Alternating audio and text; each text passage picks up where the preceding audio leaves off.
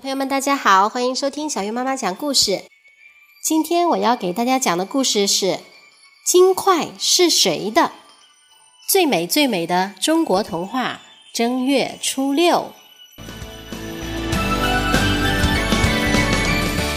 小朋友，如果你在马路上捡到一百块钱，你会怎么办呢？现在就让我说一个不贪心的故事给你听。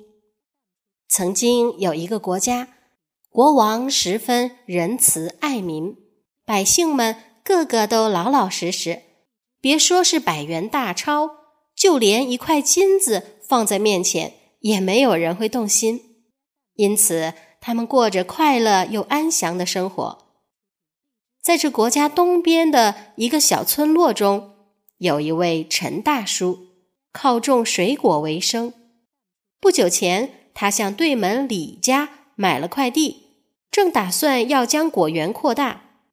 这天，陈大叔在新买的田里锄地，突然“锵”的一声，咦，好像是锄头碰到了什么东西。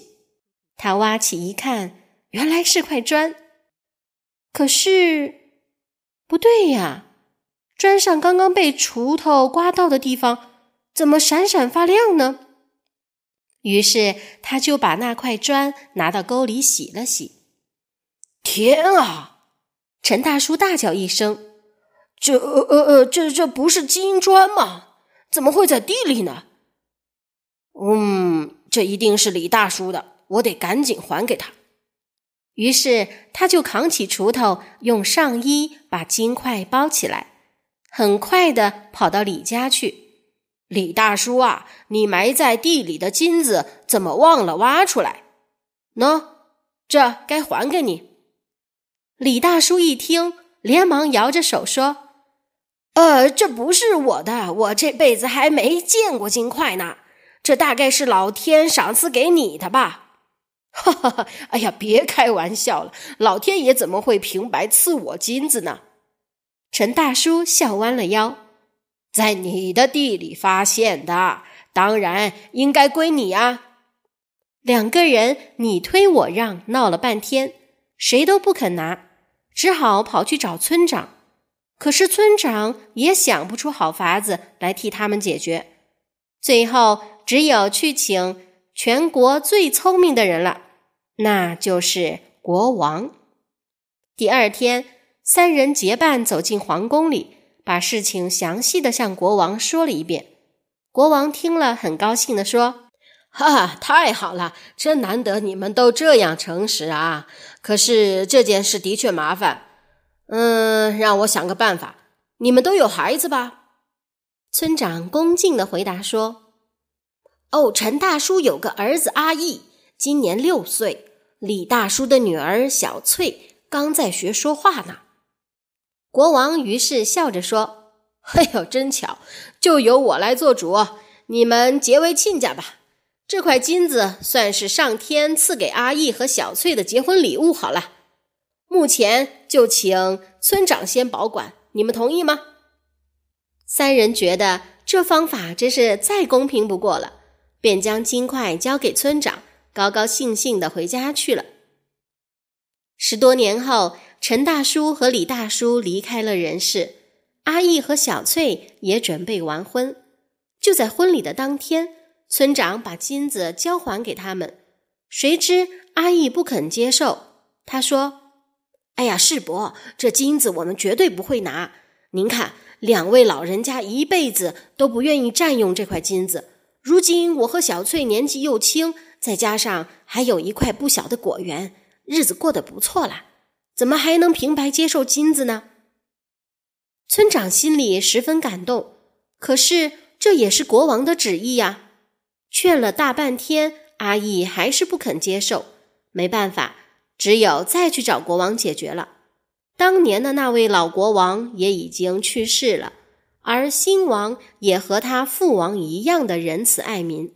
新王听了整件事情后，想了一会儿，便说。既然你们都不要，干脆我也捐出一块金子，就用这两块金子来做些对大家有益的事，怎么样？这真是个好主意呀！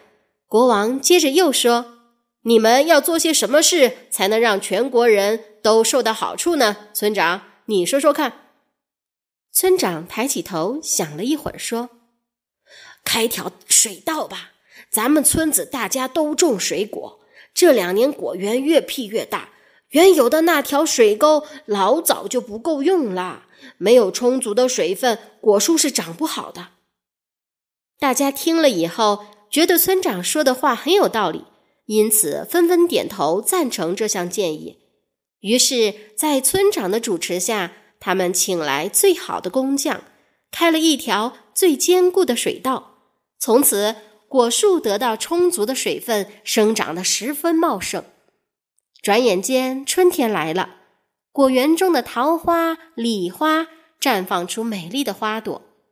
一片红，一片白，就像一片花海，真是好看极了。浓浓的花香不仅弥漫整个村子，更引来好多好多的蜜蜂、蝴蝶。它们穿梭在花丛间，不停地采蜜，这景象好热闹啊！人人的脸上都堆满了笑容，等待着这片花海结出无数又大又圆的果子。使全国的百姓都能吃到。小朋友，你看，如果人们都不贪心，而又处处为别人着想的话，世界是多么美好啊！